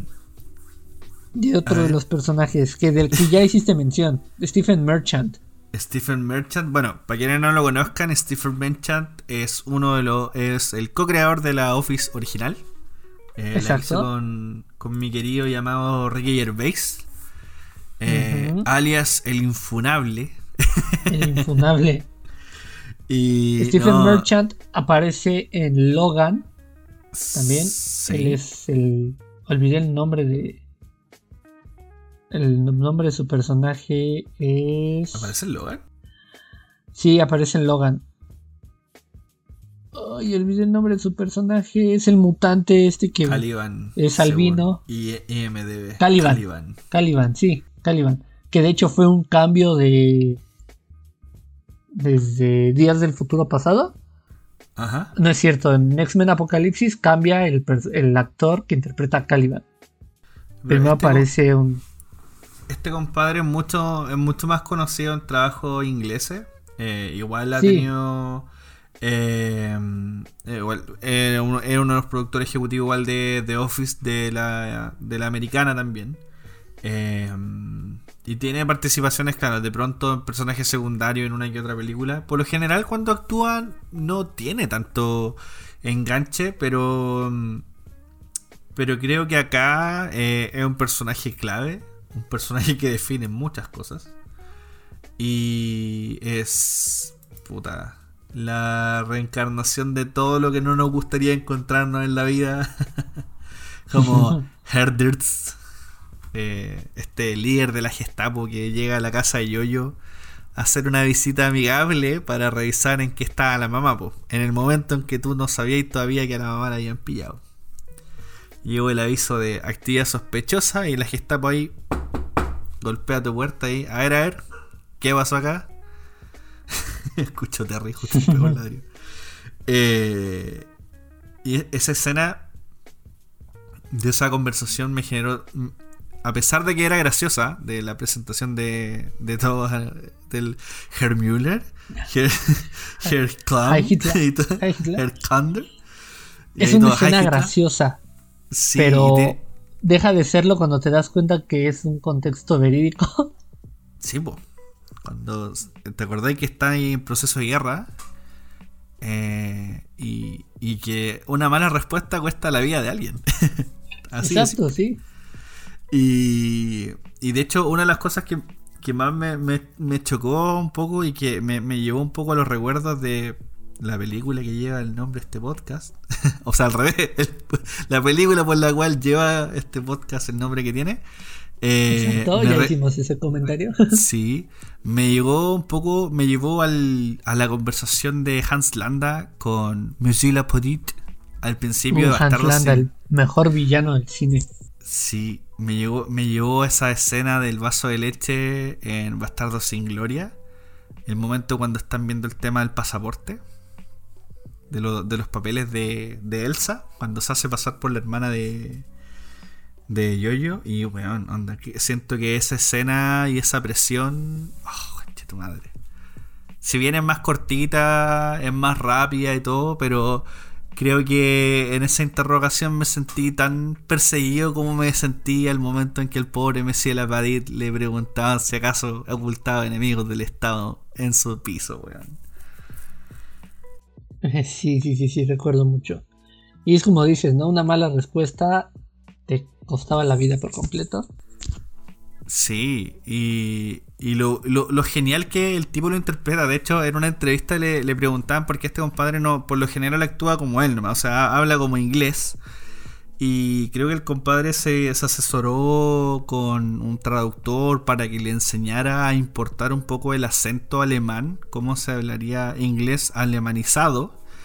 Y, y de alguna forma igual se siente en confianza porque Taika es como de la misma onda él, pues de joder en el estudio, de darte ese espacio de confianza, de, de dejarte ser, pues y si tenéis que improvisar, improvisa, porque igual él decía que él nunca había actuado importando un personaje y un acento, ¿cachai? Y, una forma de hablar, un dialecto. Y, y para un actor es súper difícil cuando nunca lo ha hecho poder hacer ambas cosas, o sea, pensar como el personaje y al mismo tiempo interpretar al personaje. Que eso por, muy fácil que parezca, amigos y amigas, no es tan fácil cuando estáis trabajando en serio y te dedicáis a eso. Eh, conozco mucha gente que piensa que llegar y pararse frente a una cámara en algunas cositas, pero no, no es así. no, no es así. No validemos en el trabajo de la gente. Me recuerda mucho que incluso hay una parodia de College Humor, me parece. ¿Ya? De los, ah, de los grammar nazis. Es muy bacán. Esa es muy buena parodia, que es la misma escena. Sí, po. Pero aquí el personaje de Hans Landa se la pasa corrigiendo la gramática del, del señor. Y que al final eh, termina perdiendo la discusión por un dangle participle. Por un dangle participle, sí. Ah, es muy bueno ese. Es muy bueno ese video, weón. Búsquenlo, está como Nazi Grammar de College Humor. Muy, muy bueno. Em, aparte está muy bien recreada también fuera de huevo. Sí, porque sí sientes la tensión y todo. Y es donde incluso el giro final es bastante bueno porque el giro no lo da ninguno de los dos personajes. Lo da uno de los personajes ocultos abajo del suelo. It depends if you're following the Chicago style. Tratando no, No, y, y, volviendo a, Don, Don Stephen Merchant, eh, el contraste del humor, donde cuando se ponen a joder con el tema de no, Hitler no tenía un testículo, eso es mentira, tenía cuatro.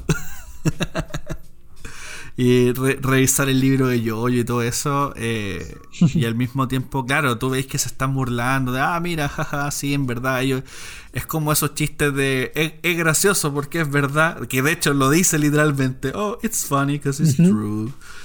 Y, y weón, anda. Parece chistoso y uno se ríe con el personaje y la forma en que lo interpreta. Pero esos weones existían. Y, más, más allá que existían esos weones existen y están entre nosotros, ocultos, claramente. Pero. Claro, el ejemplo, por ejemplo. El ejemplo, por ejemplo, vaya yo, eh. Mi rango participo. el ejemplo que me viene a la mente es en la película de la entrevista, de Interview con Seth Rogen y Jim Franco. Todos los chistes que hacen sobre lo que la gente de Norcorea piensa del líder. De su líder supremo. Es que el líder supremo no tiene ano, el líder supremo no caga. Y te da risa, pero después te da tristeza saber que la gente sí piensa eso. No toda la gente, obvio, pero sí hay gente que piensa eso. Entonces es como. It's funny because it's true.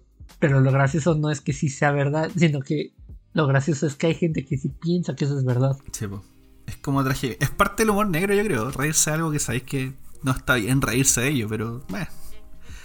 Eh, así funciona, pues, pero. No, gran valor. Cuando lo vi aparecer y abrir la puerta y aparece este viejo. que aparte.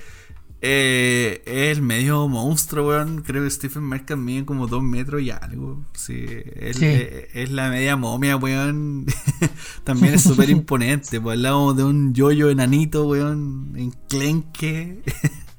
Yo creo que cualquiera. Dos metros cuatro según Wikipedia. Según Wikipedia Sensei.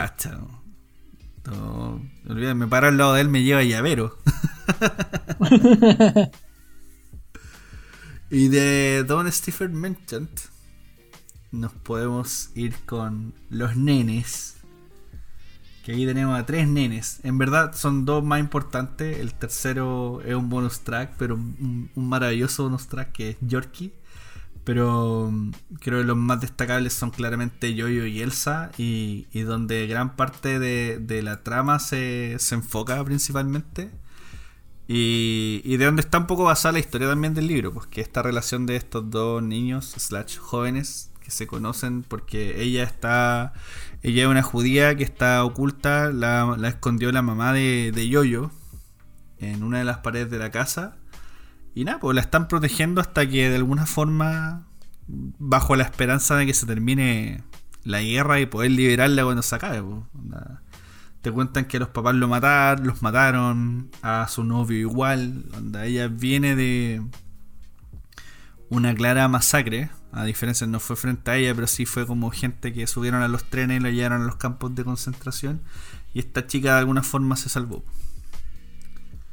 Que ahí me quedó la duda también un poco. Me imagino que, porque también decían de que el papá de Yoyo estaba metido en todo este asunto, entonces probablemente el papá de Yoyo ayudó a que se escapara esta niña. Sí, también pienso, también pienso eso. Eh, creo que su papel, y es lo que me conflictó mucho al principio, porque no es como tal una niña. O sea, ya es una adolescente que tiene una perspectiva distinta y Yoyo no, no termina de comprender es que Elsa de alguna forma ya despertó. De hecho, ese es el contraste infantil de la pérdida de la inocencia versus eh, el niño que todavía vive en la burbuja. ¿Cachai? Exacto. O sea, eh, en el caso de Elsa, ella ya sabe que su familia está muerta. Elsa sabe que la persiguen por una diferencia ideológica. Sabe que su adversario, entre comillas, son gente estúpida y que ella entiende que son estúpidas, pero no lo antagoniza en el sentido de los quiero matar, sino que es como no logro entender cómo no... Es tan ridículo que no me hace sentido que por qué me estén persiguiendo. Que yo creo que el cuestionamiento que mucha, mucha gente en la época se hizo, o en cualquier lugar donde hubo una dictadura algo, es como, ya, perfecto, tenemos ideas distintas, pero bueno, tenéis que tirarte la homicida, weón, y empezar a matarnos porque no te caemos bien, ¿cachai?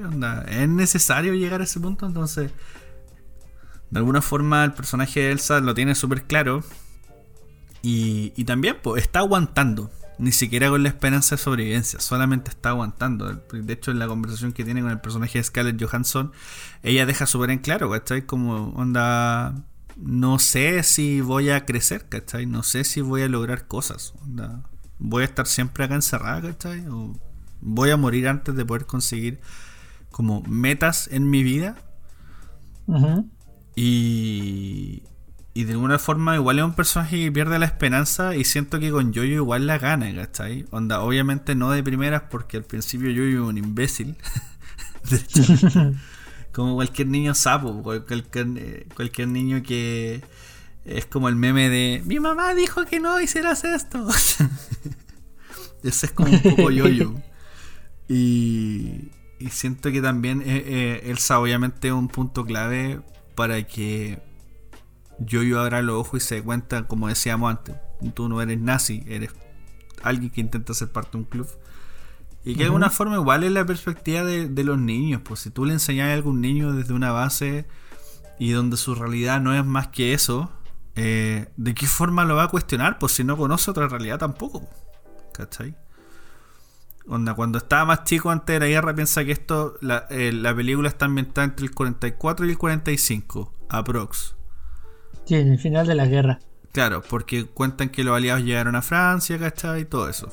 Y eso fue en junio del 44. Eh, cuando desembarcan. Entonces, tenía un año más o menos, porque creo que la, la Segunda Guerra Mundial terminó en septiembre por ahí, creo. Del, del 45. En agosto. Agosto del 45. Entonces, claro, es como un año más o menos de tiempo en que ocurre la película. Eh, se nota también por los cambios de estación y todo eso. Pero tuvo un año para aprender cosas y piensa que el, el tiempo anterior, que fueron. Yo-Yo tiene como 10 años, más o menos. Y el tiempo en que ocurre la guerra es desde el 39 al 44, bueno, han pasado 4 o 5 años recién. O sea, a la edad de que antes de la guerra yo, era un cabro chico que no tenía idea de nada, jugaba nomás, pues, ¿cachai? Y recién ahora que está empezando a hacerse preguntas, que está empezando a razonar, venir y le enchufáis una ideología nefasta. Puta, ¿qué, esperáis? Obvio que va a ser un niño enfermo, fanático, que busca la aprobación de sus padres a través de estas weas bélicas. Y. Y, y, y que es un, un, personaje nefasto, pues, weón. O sea, si ya es un niño, pero es un nazi, pues, weón, ¿cachai? O, o intenta ser un nazi, pues, weón. Weón. Quiere, sin entender contexto, quiere agarrar a un judío y entregárselo a Hitler, pues, weón. Para hacerse guardaespaldas, ¿cachai? Su fantasía, su amigo imaginario es el genocida más grande del mundo. Uno de los genocidas más grandes del mundo. Entonces, eh, bajo esa lógica, de alguna forma, claro, dice como, oh, weón, onda, qué terrible, pero al mismo tiempo, ¿cómo culparlo, weón, si no ha visto otra realidad? Y, y, es un poco lo que pasa también, por ejemplo, que decís, oye, pero sus papás les pueden enseñar mejor. Sí, pero es que si estás encerrado en un mundo así, donde es la vida o la muerte, y si le, te vas en la contra, eh, no, no va a funcionar también, pues pensando también en que muchos nazis onda, piensa que cuando te hablan de los judíos te hablan de monstruos, pues, ¿cachai? Pues un niño no va a cambiar esa perspectiva. De qué forma también le explicáis a un niño, ¿cachai? Eh, no, eso es mentira, son monstruos. A las dos horas vais a tener la que está por la puerta como, ya, véngase. ¿cachai? Entonces, puta, es complicado, po. y sobre todo si estáis haciéndolo, si tu mamá es como una suerte de doble agente y ayuda a la resistencia y, y puta, y es eh, ya dejar que este weón se, ide se ideologice un tiempo. Igual le voy a seguir entregando amor, tratar de guiarlo dentro de lo que pueda, ¿cachai? Pero hay un bien mayor que es como, weón, salvar miles de vidas, ¿cachai? A través de acciones de, weón, démonos vuelta a la chaqueta y entendamos de que el nazismo no es la mejor opción para Alemania. Sin It's olvidar. not a good time to be a Nazi. No, pues, precisamente. Gran Yorkie, gran frase de Yorkie. Porque piensa que igual eh, uno de los primeros países que invadió Alemania fue Alemania. O sea, que, que los nazis invadieron fue Alemania. Entonces, eh, creo que ya hablamos mucho. Por favor, don Diego. Perdón. Me fui un poco. No, fíjate que lo que estaba revisando fue de, eh, más que nada de los chicos, de los actores la chica que hace a Elsa, Thomas, Thomasine Mackenzie, Ajá. pues ya tenía bastante carrera cinematográfica. Tenía sí. ya apariciones pequeñas en 10, 15 películas. Pero lo curioso de esto es son Jojo y Yorkie. Ajá. Que son niños que comenzaron su carrera. De hecho, estaba revisando. Yo ya sabía que Yorkie, el actor, este niño llamado Arkie Yates, va a ser el encargado de protagonizar el reboot de el remake, perdón, de Mi pobre angelito, Home Alone. Qué, mie qué miedo. Solo en casa. No sé, el niño se ganó el consentimiento y el cariño de mucha gente. Sí. No sabemos si con esta película se gana nuestro cariño, digamos, niño gordo de mierda. Es que eso es lo que me preocupa. Digo, si lo pensamos bien, si lo pensamos bien, mi pobre angelito la gente la defiende por la nostalgia. No son buenas películas. No, no, para nada. son pero... divertidas. Son divertidas, pero son bastante malas, bastante cutres. Pero la 1 y la 2 son rescatables. En cambio, por ejemplo, sí, sí, todo sí, el resto de películas que salieron son una basura, literal. Todas, ajá, exacto. No, de hecho, desde las 2 ya se me hacía bastante cutre, como de cómo se te vuelve a olvidar el niño. oh, mira, Donald Trump. ¿Cómo se te vuelve a olvidar el niño? ¿Por qué no, dejan al niño ahí... solo con una señora que cuida palomas? Ahí ya era para mandar servicios infantiles, ¿no? sí. ¿Qué clase de juguetería es la juguetería Duncan? Malditos juguetes horribles. Tenías una tarjeta de crédito y compraste unas tórtolas horribles de cerámica. No, oye, eso, eso es lo más terrible de todo, weón. Es como, weón, te salvé el stock de miles de dólares en producto y en la caja fuerte, de nada. Ah, sí, uh, weón, me salvaste, weón, mucho dinero. Toma una tórtola de plástico. ¿Qué hijo de perra el señor Duncan? señor Duncan. El señor Duncan es un hijo de perra. ¿Qué juguetería tan más fea? Sí, que. Eran los 90, se había comprado un Super Nintendo. del año de la Cocoa, Ni eso, eh, ni eso. Creo que al menos antes se agarraban a balonazos o lanzaban dardos gigantes a sus compañeros y cosas así, pero. Sí. Estúpidas tórtolas. Y lo que veo es que el chico que hace a Jojo, ahí se queda. De Jojo en adelante no hay planes para nada, al menos del gordito sabemos que que va a ser la versión de Home Alone 2020 y algo. Claro. No creo que tarde mucho, también por la edad del niño.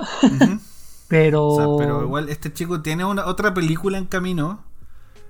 No sé exactamente qué es lo que estaba participando ahí, pero claro, efectivamente no, no, tiene mucho más en camino. O sea, Jojo Rabbit es mm. como el Big Break y anda a saber tú si irá a participar. Igual es chico, en realidad si él no quiere seguir actuando, da lo mismo. Si ya yo me doy por pagado con lo que hizo acá porque también otras cosas a destacar de Taika Waititi precisamente es la capacidad de dirección a niños eh, es brillante, bueno.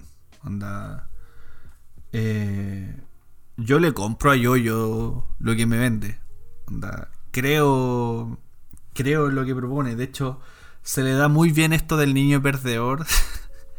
que de alguna forma trata de ser cool y que es un poco la tónica también de los personajes que presenta Taika Waititi. En, en Hunt for the Wilder People también Ricky Baker también es como un perdedor, ¿cachai? Como que intenta ser cool, intenta ser gangsta, pero igual vale callampa, ¿cachai?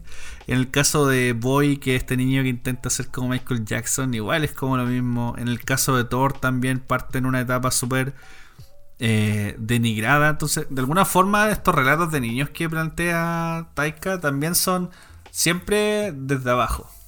Y, ese personaje crece, de alguna forma. Exacto. Mira, solo esperemos que para este chico, ¿cómo se llama el actor que hace Yuyo? Este se llama Roman Griffin Davis. Roman Griffin Davis. Esperemos que el pobre chico no se quede haciendo eh, el papel de Jojo en demás programas, como Dustin Diamond, y termina siendo una parodia porno llamada Jojo's Pussy. oh, qué esperemos que no. Eh, y, aparte, tiene nombre de actor, así como Roman Griffin Davis. Como que me lo imagino 20 años más, con barba así, así como. And the Oscar goes to Roman, Griffin, Davis. Ay, salen, bueno, así a lo DiCaprio, ¿cachai?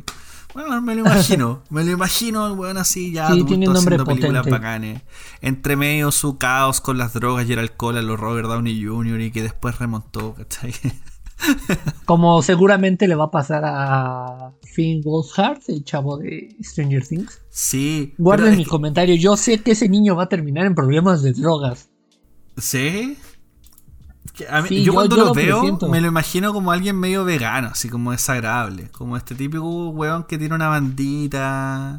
Ajá, y, que es medio vegano y, y, picado claro, y medio extraído. alto. Claro, sí, como por ahí. No, no, no, sé más del, no, sé más del tipo, así que en verdad tal vez sí un alcohólico drogadicto empedernido y, y los papás ya no saben qué hacer con él, pero no le importa mientras les dé lana, pero... Eh, no sé. Yo, yo espero que, volviendo un poquito a, a, a Yorkie, espero que le vaya bien en mi pobre angelito. De verdad, me daría mucha pena que ese pobre gordo le hagan bullying por haber hecho una nefasta a mi pobre angelito. De hecho, ni siquiera sé quién la va a dirigir. No, sé quién está metido en ese proyecto. Yo, eh. Solo sé que él. Ahorita te digo partiendo por la lógica de que mi pobre angelito supuestamente iba a ser un blockbuster de mierda que no iba a tener ningún éxito y era como ya, hagamos una película más como para rellenar las salas de cine. Y sin querer queriendo terminó siendo un éxito increíble, pues si Home Alone no iba a ser famosa ni cagando. No era el plan. Exacto. Mira, va a salir Kenan Thompson, el de Kenan y Kel. Va a salir otro que ubico que se llama Rob Delaney. Ah, claro, el que hacía Peter en. El que hizo a Peter en Deadpool 2. ¿Ya? Y de ahí en fuera no conozco a ningún otro. Peter su mostachito. No, yo también estoy viendo, Ajá, también estoy viendo ahora el cast y no, ni pija idea. En verdad da lo mismo eso, pero. pero puta. No, no, no, no. No, pin- no pinta No bien. lo, no pinta no lo maten, por favor. Eh, Es un niño gordito que está iniciando su carrera. Déjenlo crecer un poquito más. Mira, por lo que veo. Mira, el director está metido en proyectos como. En, en proyectos con Sacha Baron Cohen, Borat, Ali, Ali Ah. G, Bruno. Así que tal vez podría. Y, y como escritor. Así que tal vez podría eh, tener algún tipo de humor igual un poquito más elaborado. Por ahí Dan Maser, sí. mm, podría ser. Y de lo es- Borat, ¿Quién Sí. es América? Y, El dictador Bruno. Claro, y de los escritores, gente de Saturday Night Live. Y ahí me preocupa un poco más. Sí, también me preocupa. Saturday Night Live ya no es lo que era, ya no es. No, no, no, no. Yo creo que la última camada famosa fue la que. y que valía la pena es cuando estuvo. eh, Bill Hader y compañía. La Amy Poehler. Yo creo que hasta ahí fue divertido. Después ya. Sí, también. Ya no. Y hasta por ahí nomás, y también tenía momentos fome, pero es que era, eh, a mí puntualmente me gusta mucho Bill Hader, entonces su sketch me parecían divertidos, sobre todo Stefan, que era un corresponsal de, de eventos. Eh, pero, pero era, pues, bueno, no por uno nomás vamos a destacar a todos, porque en verdad hay hartas cosas del humor gringo que son extremadamente fome, no todo es divertido. Ay, Yorkie, por favor, sí. no te mueras. No, espero, espero que no te maten, maldita sea. Al que espero que maten en esta película es al señor Duncan. Señor, sí, weón, señor Don. Ay, qué cagado el señor Duncan, por la chucha. bueno, y otro personaje también que encontramos volviendo a, a Jojo Rabbit. eh, la Rebel Wilson, que tiene este papel de la Fraulein Ram. que a mí no me cae bien Rebel Wilson, donde- pero, A mí tampoco. No me agrada Rebel Wilson. pero la encontré, la encontré genial como esta institutriz alemana, weón. Me traga en mano, Exacto, weón. sí. Pasándole granada a los clones, como dale, dale un abrazo al, al americano. De hecho, eso es parte también de, de- de los detalles geniales que tiene esta película. Pues de repente el, el humor medio escondido, que si cachaste, cachaste. po. Por ejemplo, el tema de los clones, Sí, que son estos proyectos medio transfobos que se hacían de genética, eh, supuestamente para clonar al Führer y cosas así. Parte de los rumores. Pero ahora que mencionaste, tienes razón, no recordaba la escena de los clones. De hecho, yo cuando, cuando la repasé para hablar en este capítulo, no me acordaba de la existencia de los clones tampoco, hasta que los vi fue como, oh, weón, de veras que están los clones. Hay clones, es cierto. Sí, po. O como, Es un genio Waititi. sí, o como las bromas que son un poco weonas, pero, pero igual están entretenidas, que son como la wea de los pastores alemanes, porque en verdad les trae pastores alemanes, en vez de traerle a Los tres pastores, los German Shepherds. No, está muy buena, weón. Em, en realidad, véala porque es peliculón, insisto. Es una muy buena oportunidad para seguir la carrera de Taika Waititi. Eh, por todas las cosas que ya mencionamos y mucho más, porque tiene harto que ofrecer. Donde son protas que siempre están en posiciones oportunas y evolucionan de alguna forma esta postura de ser un perdedor a, a lograr al menos ser alguien que aprenda algo. Los secundarios siempre son súper ricos de ver, siempre son geniales. Tiene esta costumbre de mierda de, igual que Nolan, de matar a la esposa. Este, en el caso Taika Waititi mata a las mamás. Eh, puta, pasa en Boy, pasa acá, pasa... Bueno, en el caso Thor, la mamá ya estaba muerta, no es culpa de Waititi. en Home for the Wilder People, puta, también tení- tenía ahí también una muerte trágica, ¿cachai?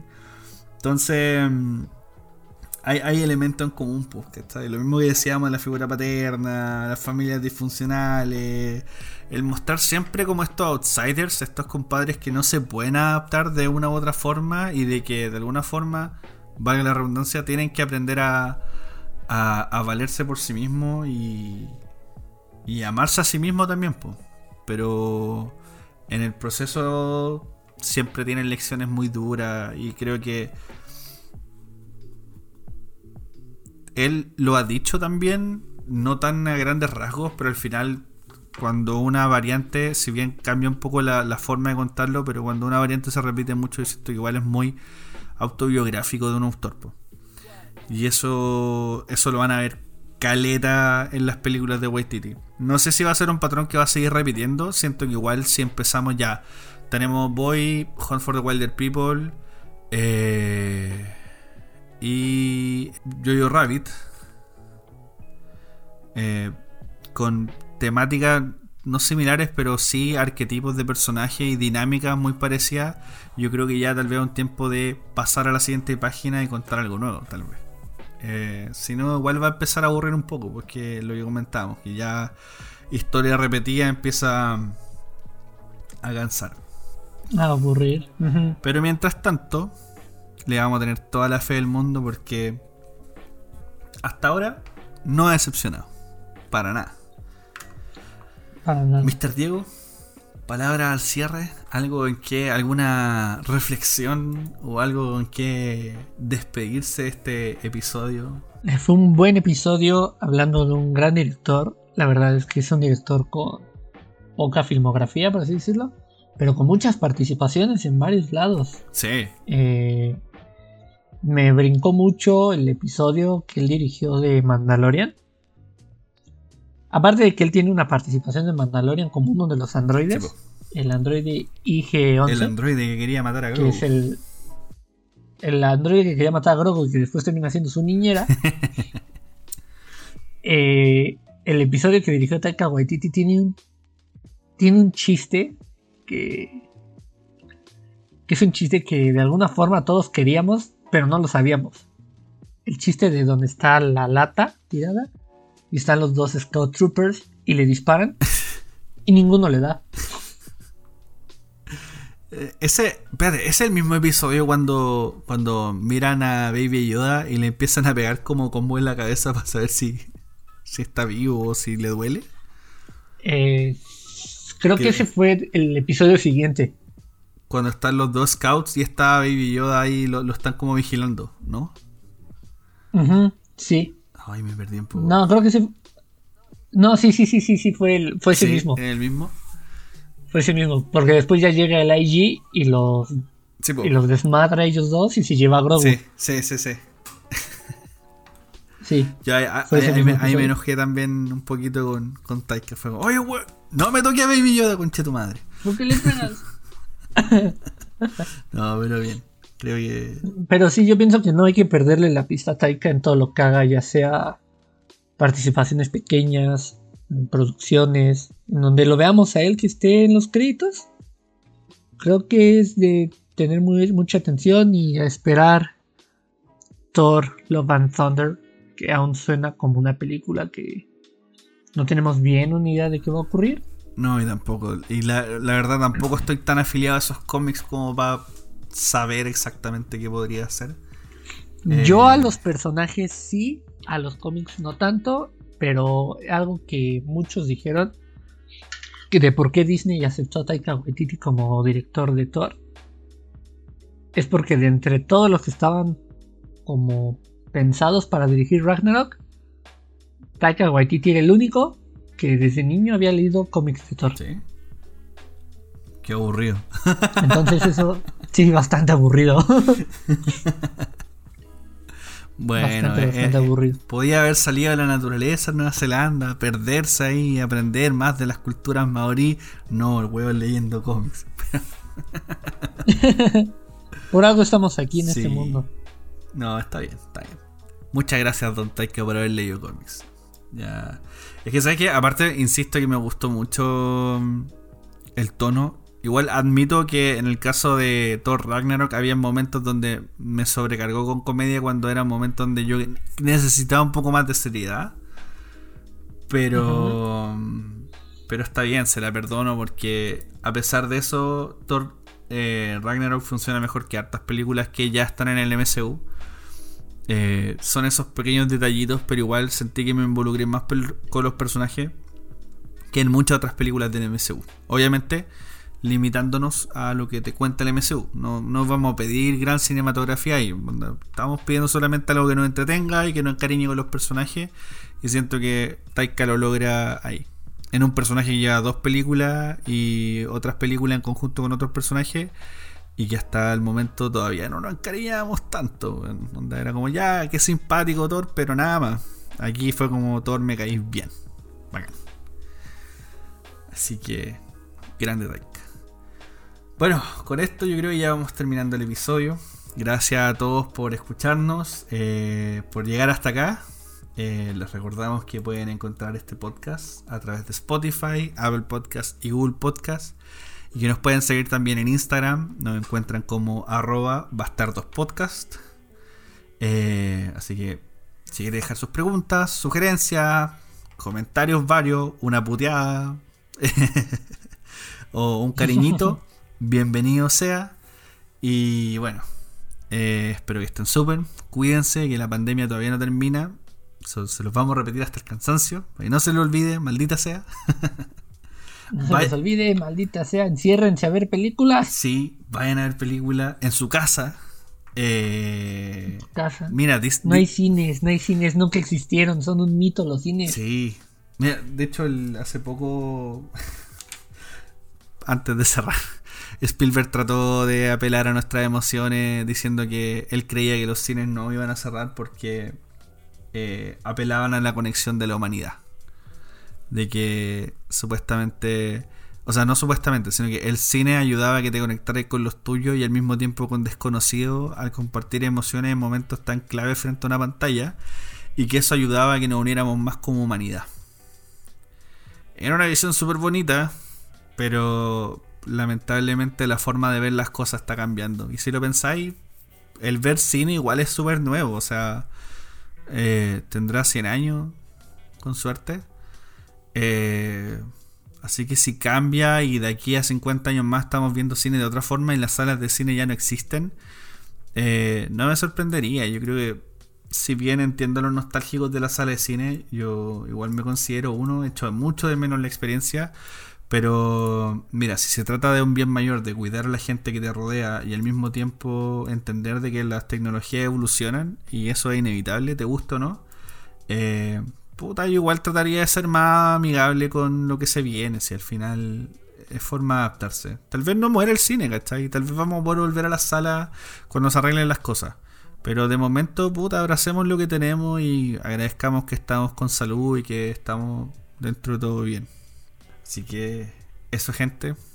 Don Diego, como siempre, muchas gracias por participar. Muchas gracias a ti por invitarme nuevamente a pesar del, distanciamiento de tiempo. Sí, no, estamos... Da lo mismo. El punto es juntarse a hablar. Bueno. Exacto, A parlotear. Cuídense mucho y nos vemos, nos escuchamos, perdón, la siguiente semana. Chao, chao. Bye.